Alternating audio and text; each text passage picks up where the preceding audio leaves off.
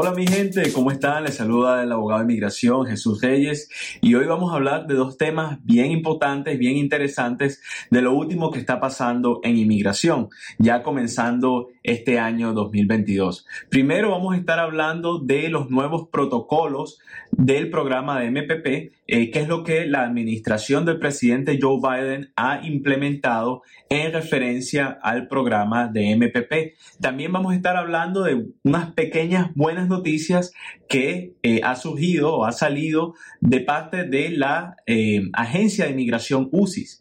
Entonces, esto va a ser en referencia a ciertos tipos de aplicaciones donde se estará eh, permitiendo que solicitantes tengan más tiempo de responder. Pero entremos primero al tema de los asilos en la frontera qué es lo que está pasando en la frontera y cómo la administración está usando nuevos protocolos para lidiar con el programa de MPP. Como muchos de ustedes saben, este es un programa eh, que permite o exige, mejor dicho, a personas que apliquen al asilo en la frontera México-americana que se queden en territorio americano mientras su proceso eh, de asilo eh, continúa aquí en los Estados Unidos. Entonces, eh, para entrar en ese tema es importante que usted sepa lo siguiente.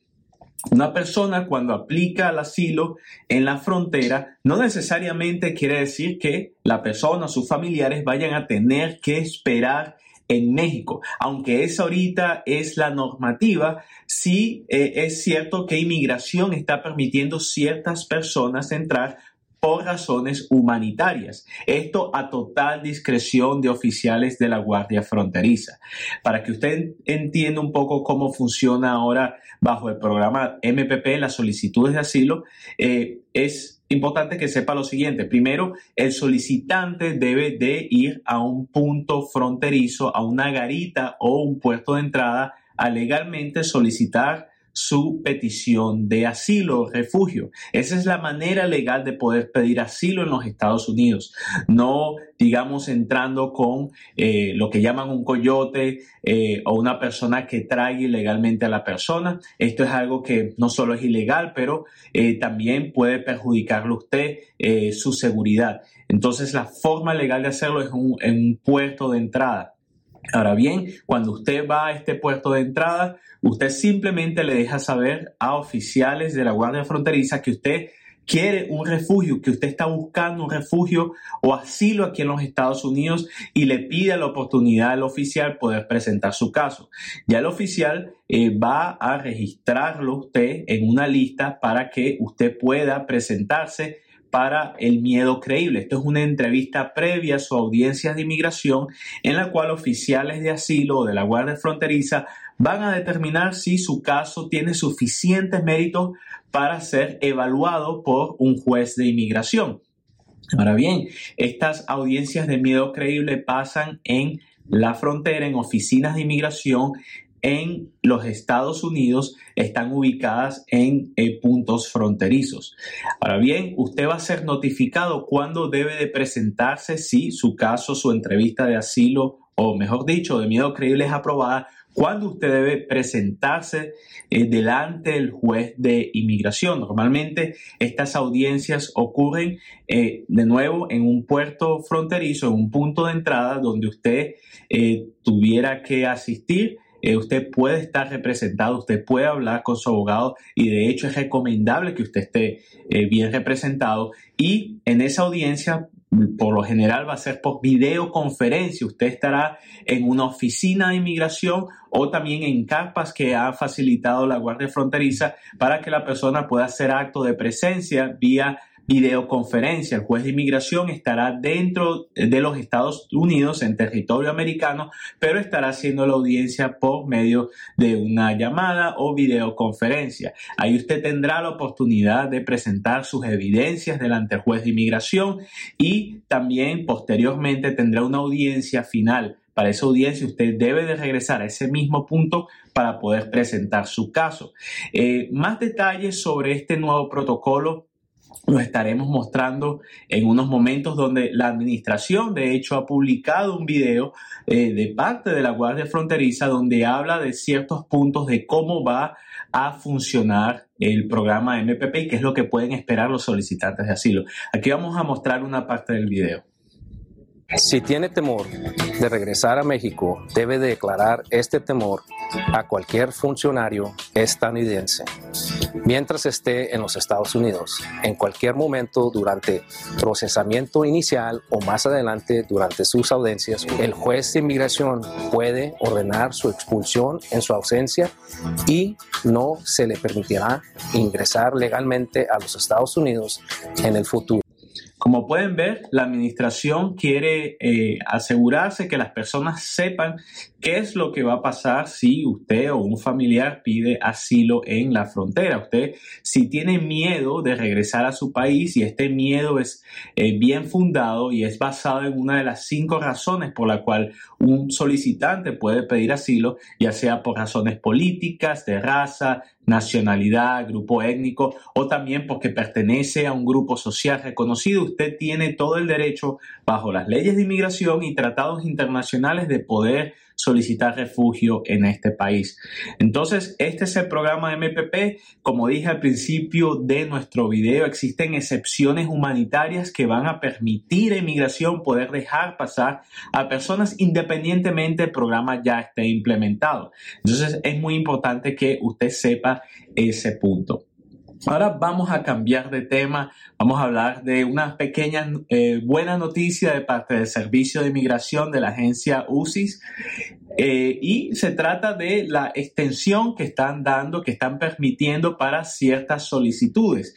Eh, cuando una persona somete una solicitud a inmigración, a veces inmigración va a pedir más evidencias, como también a veces inmigración va a someter una respuesta diciendo que tienen la intención de denegar el caso.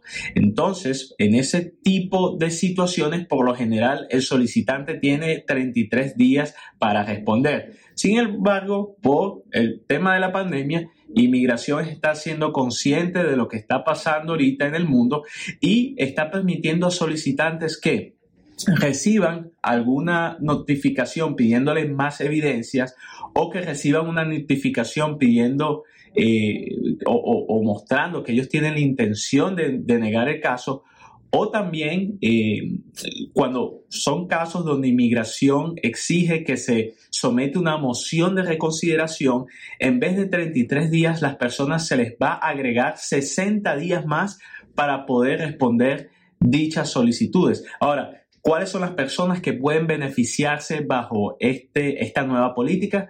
Son personas que aplicaron, que sometieron sus solicitudes a partir de marzo 20 eh, del 2020 a eh, solicitantes que, eh, bueno, del 2020, marzo del 2020 a marzo del 2022. Entonces, si su solicitud fue sometida en una de estas dos fechas, eh, entre estas dos fechas, y usted recibe una carta de intento de negación, lo que en inglés fue intent to revoke o intent to deny, o recibe un RFI, una petición para mayor evidencia, o usted tiene que someter una moción de reconsideración porque su caso fue negado. Entonces usted va a tener 60 días más después de la fecha límite en esa carta para poder responder a inmigración. Entonces estas son muy buenas noticias.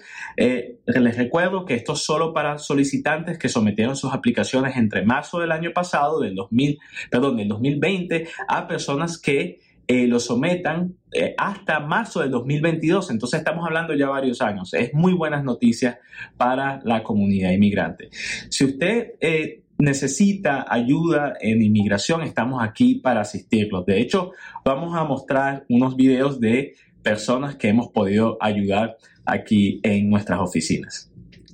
Bueno, le doy gracias primeramente a mi Dios por permitir estar en este país y al grupo y al abogado que hizo realidad este, que yo tuviera mis papeles en la mano.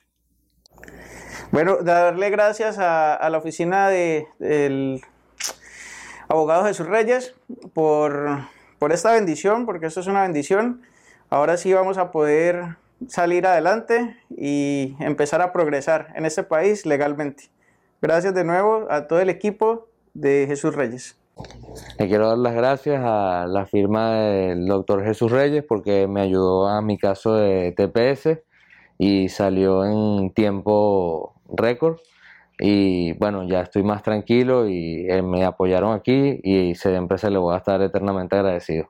Como ustedes pueden ver, ha sido un gusto poder ayudar a muchos en nuestra comunidad y fuera un gusto muy grande poder ayudarle a usted. Así que eh, les exhorto a que nos llame si usted tiene alguna pregunta de inmigración o necesita asistencia legal para un caso de inmigración. Estamos aquí para ayudarles, para asistirlos y también para traerles las últimas noticias de inmigración. Eh, así que les deseo lo mejor que comiencen un año lleno de mucha felicidad, eh, mucha alegría, siendo muy positivo y recuerden, estamos aquí para ayudarlos. Muchas gracias y hasta la próxima. Nos vemos.